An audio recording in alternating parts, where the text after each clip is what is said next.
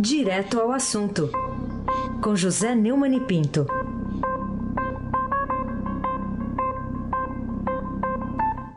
Neumani, bom dia. Bom dia, Raíssen Abac, o craque. Bom dia, Carolina Ercolim, tintim por tintim. Bom dia, Bom Neumani. dia, Almirante Nelson. Bom dia, Diego Henrique de Carvalho. Bom dia, Marcelo Biasi. Bom dia, Clã Bonfim, Emanuel Alice Isadora. Bom dia, ouvinte da Rádio Eldorado, o melhor ouvinte. 107,3 FM. Aí se abaque, o craque. Bom, Neumani, ontem aqui a gente estava no ar com você quando pudemos dar aqui as primeiras notícias da Operação Tritão da Polícia Federal.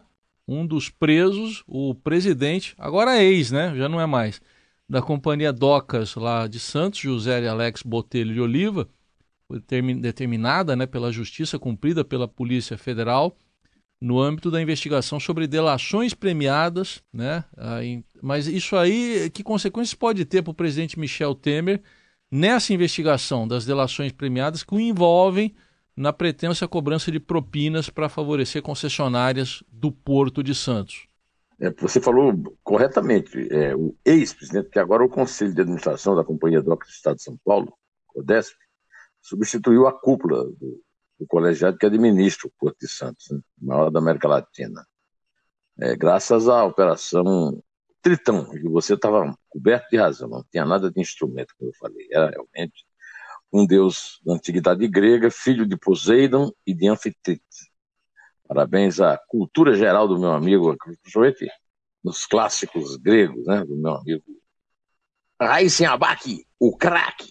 Bom, ô Raíssen, Hum. você tá com a mão aí no bolso direitinho? Não, segura aí, tá? Tô, tô aqui, Rapaz. é melhor, né? É, É melhor. os caras, os caras roubaram 37 milhões, milhões. Olha, e a Operação Tritão prendeu José de Alex Botelho de Oliva, diretor-presidente, Gabriel Nogueira Eufrásio, superintendente jurídico, Cleveland Sampaio Lofrano, diretor de Relações com o Mercado. Né? É, também outros quatro presos. Né? O Conselho de Administração da CODESP, estatal que administra o Porto, informou que, consciente da sua responsabilidade e comprometido com a governança e operação do maior porto da América Latina, ele decidiu substituir né, o presidente e as relações com o mercado e comunidade né, por Luiz Fernando Garcia e José Alfredo de Albuquerque Silva. O Conselho de Administração soltou uma nota né, e também indicando o novo presidente do próprio Conselho, o Garito Borges Unhares, porque o atual presidente do colegiado foi, indicia- eh, foi indicado para a diretoria executiva da empresa. né?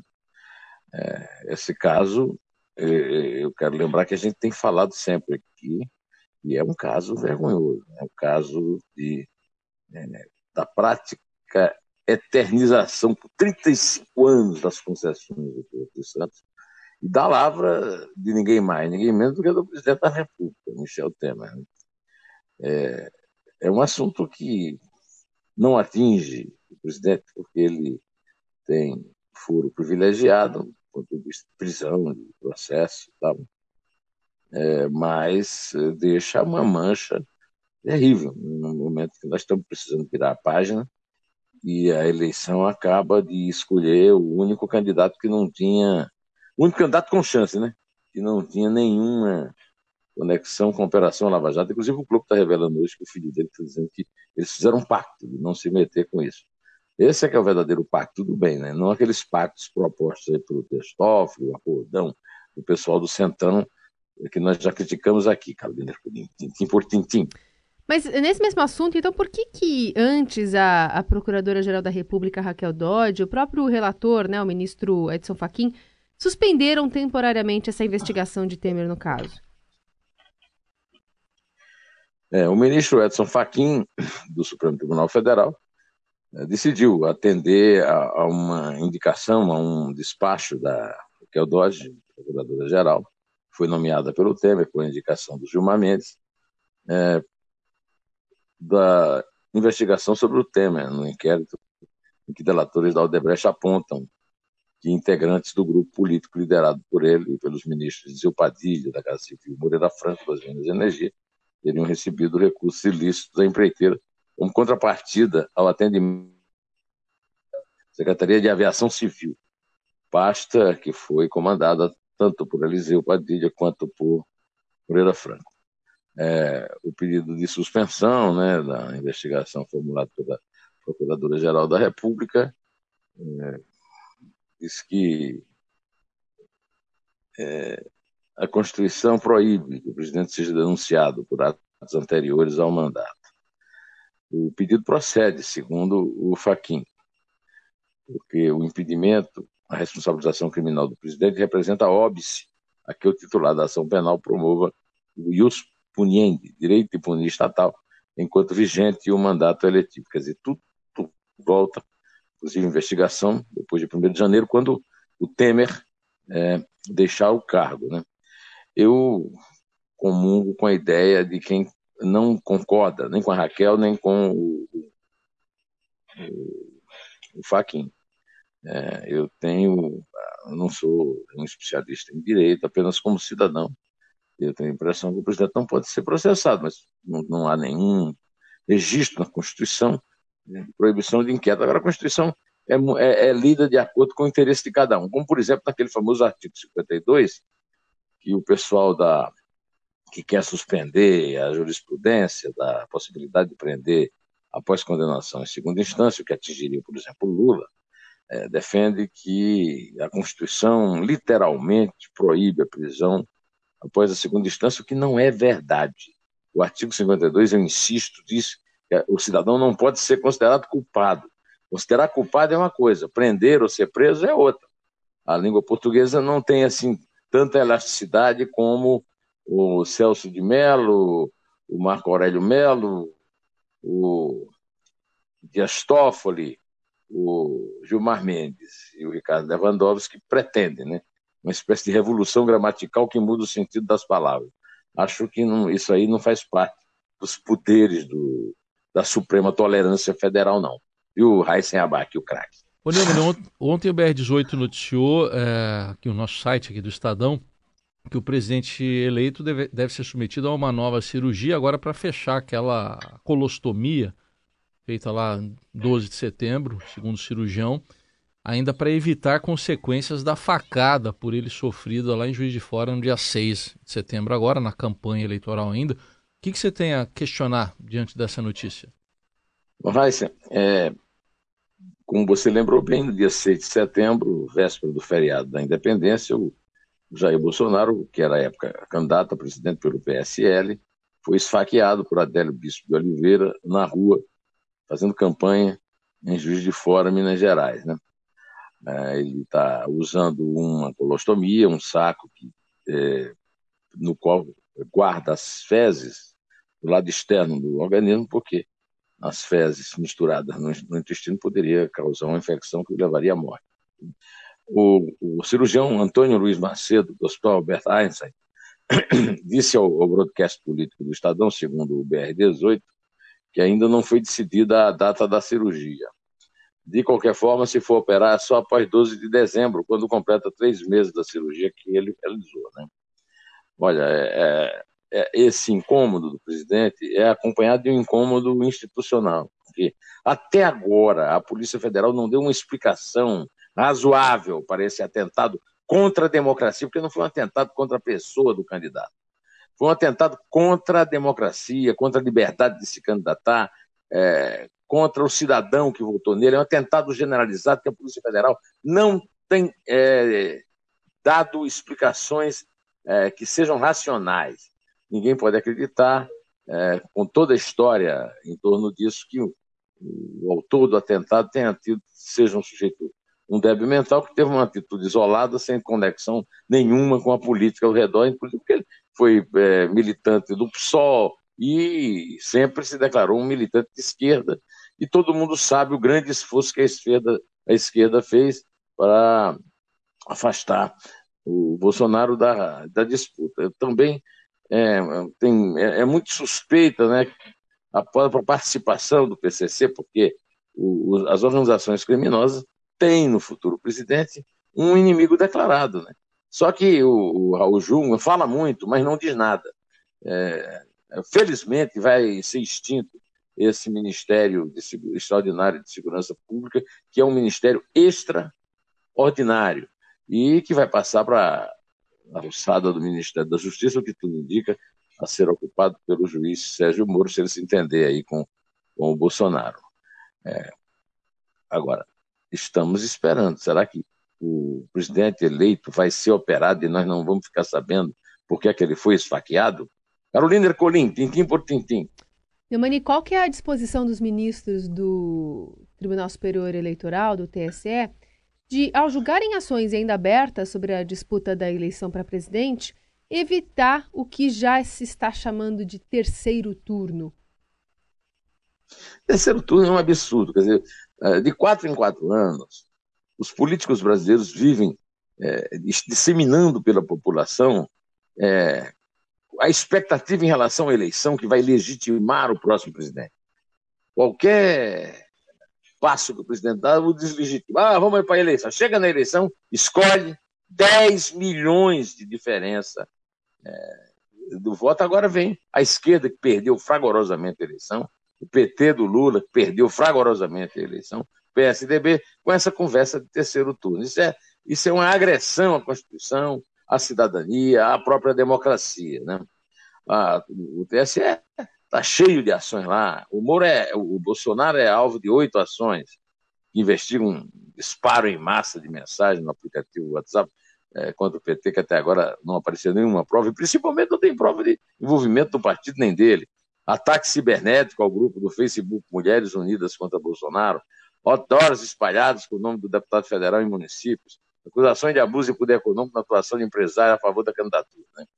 O PDT, a ex-ministra Marina Silva e Guilherme Boulos, derrotados no primeiro turno, acionaram o TSE contra a campanha de Bolsonaro. São maus perdedores, né? É, além do mais, o Bolsonaro também está é, pedindo investigação da turnê do cantor Roger Waters, que fez showmissos contra o Bolsonaro. Né? Eu, inclusive, assisti a vai espetacular que ele levou no, na Arena é, Allianz Parque, aliás, onde ontem a, a, torcida a qual pertence o, o Reis deu um grande show de, de tolerância, aplaudiu o time que foi classificado pelo Boca Juniors, desclassificado com toda a justiça. Né? O Boca Juniors jogou muito mais do que o Palmeiras nos dois jogos. Né? O, também contra o uso da estrutura política e administrativa no governo da Paraíba, o Ricardo Coutinho a favor de Haddad. Eu tenho várias, vários vídeos sobre isso a relação da campanha eh, dele com sindicatos e entidades estudantis e a divulgação da matéria na Folha, acusado Bolsonaro de veicular, é, acusado por Bolsonaro de veicular reportagem sem apresentar provas. Né? O relator desses processos todo é o ministro Jorge Mussi, que, numa entrevista ao Estadão, na véspera do primeiro turno, disse que a Justiça Eleitoral atuará com serenidade e firmeza para coibir toda e qualquer conduta que puder atentar contra o regime democrático, a lisura e a normalidade do pleito e a igualdade de oportunidade entre os candidatos.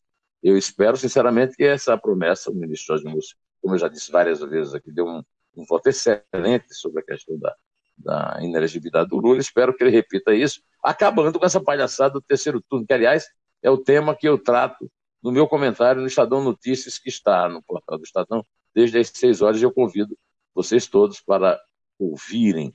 Aí se abaque o craque. O Neumann, é, na sua opinião, o que, que motivou o candidato derrotado no primeiro turno à presidência, o Guilherme Boulos, a convocar militantes do Movimento dos Trabalhadores Sem Teto, MTST, sindicalistas e estudantes, para protestarem contra o presidente eleito há quatro dias, o presidente Bolsonaro? Guilherme Boulos teve 617 mil votos. 0,58% dos votos válidos. Foi o menor índice desde a tentativa de Prinde Arruda Sampaio, foi candidato pelo partido em 2010. É, isso tira dele qualquer autoridade de protestar contra 56 milhões e 700 e tantos mil eleitores que votaram no vencedor. Aí ficam os, os militantes do PT, do PSOL, é, nos, é, nas redes sociais, é, contestando a legitimidade dos votos do Bolsonaro, porque 80 é, milhões se abstiveram, votaram nulo é, ou branco, né? o que é um absurdo né? contra a lei, contra a democracia. E o que falta realmente ao Guilherme Boulos é vergonha na cara. Né? Criar baderna na rua é, é coisa de marginal, que merece ser é, punido pela lei, né? por polícia. Polícia, é um caso de polícia. Guilherme Boulos é um caso de polícia. Carolina Ercolim, tintim por tintim. Bom, Neumani, é... o que, na sua opinião, provocou a decisão de partidos da esquerda de não se aliarem ao PT num bloco de oposição ao futuro governo de Jair Bolsonaro do, do PSL? Lembrando que ontem Ciro Gomes também atirou para todo lado e especialmente contra o PT. É verdade, o Ciro não está brincadeira. O, o Cid é bolinho, né? Como é que é, o Carliné? É, como é que é aí? O, o Almirante Nelson tem aquele Lula tá preso, babaca. Do Cid Gomes tem... Ah, não tem, Bom, não tem. Mas a gente consegue não, né? até o final. Olha, o, o, Cid, o, o Ciro Gomes tá botando para quebra. Depois o Ciro Gomes se acerta, viu? É sempre assim. De qualquer maneira, tá todo mundo é, dizendo uma coisa que o Cid Gomes já disse, o, que é o seguinte: o Bolsonaro tem muitas virtudes, porque conseguido, com a sua linguagem simples, usando as redes sociais, conquistar o voto dos antipetistas. Agora, o Bolsonaro também foi muito beneficiado, ele foi muito construído, como dizem os adversários do PT, pela megalomania do Lula. Né? O Lula é um megalomaníaco que já não tem mais a aprovação da maioria da sociedade brasileira, como ficou provado na eleição, porque ninguém votou na data, todo mundo votando nele, sob o codinome de Haddad, e até hoje submete não apenas o PT, mas a esquerda, ao fato de não ter no PT nem na esquerda nenhuma liderança que tenha a popularidade dele, que é o presidente mais aplaudido até hoje nas pesquisas de opinião né, da história da República. Então, é, é, é natural que os, os, senadores e deputados que não são do PT é, se rebelem, mas terminam é, como o PSB do Miguel Arraes, que nunca gostou do Lula, mas sempre se submeteu ao Lula, pelo simples fato de que Miguel Arraes manda em Pernambuco e Lula manda na esquerda no resto do Brasil. Né? Hoje, a esquerda, na qual Lula manda, se limita a Pernambuco e os outros estados nordestinos, inclusive o Ricardo Coutinho, que usou a estrutura administrativa, sim, para adquirir aqueles votos todos por, por Lula lá na Paraíba. Raíssa Abac, o craque. O Neumann, e por que, que o presidente eleito, o Bolsonaro, resolveu limitar o governo dele dos atuais uh, 26 para 15 ministérios? E você acha que ele conseguirá fazer isso após, a, apesar de todas essas pressões em contrário? É. é essa é uma medida profilática. Né? Tem ministério demais. Esses ministérios foram compostos na base da, do pacto, né, do acordão, é, do, da compra, foram ministérios comprados na prática, e quanto menos ministérios, melhor. Há uma crítica que se faz à, à, à superconcentração de poderes. Não, não tem superconcentração de poder. Essa promiscuidade de ministérios, assim como a publicidade dos partidos, é uma cinte contra o coitado do consumidor, do cidadão que está aí é, penando no desemprego e na crise é, econômica, social, política e ética por causa desses políticos. Né? Agora, não tem sido fácil. Todo, até o ministro da Cultura, aquela porcaria que é o Ministério da Cultura, está reclamando que é a Guiné-Bissau. O ministro da Agricultura disse que vai prejudicar o agronegócio, é, fazer a fusão de, de agricultura com o meio ambiente. Muita gente dando palpite, mas ao que parece o Bolsonaro não está disposto a ouvir esses palpites. São todos palpites infelizes e eu faço muita fé em que o novo governo seja realmente um governo com menos ministérios do que ao ponto a que chegamos na acumulação dessas pastas ao longo dos, das últimas gestões. Carolina Colim, tintim por tintim.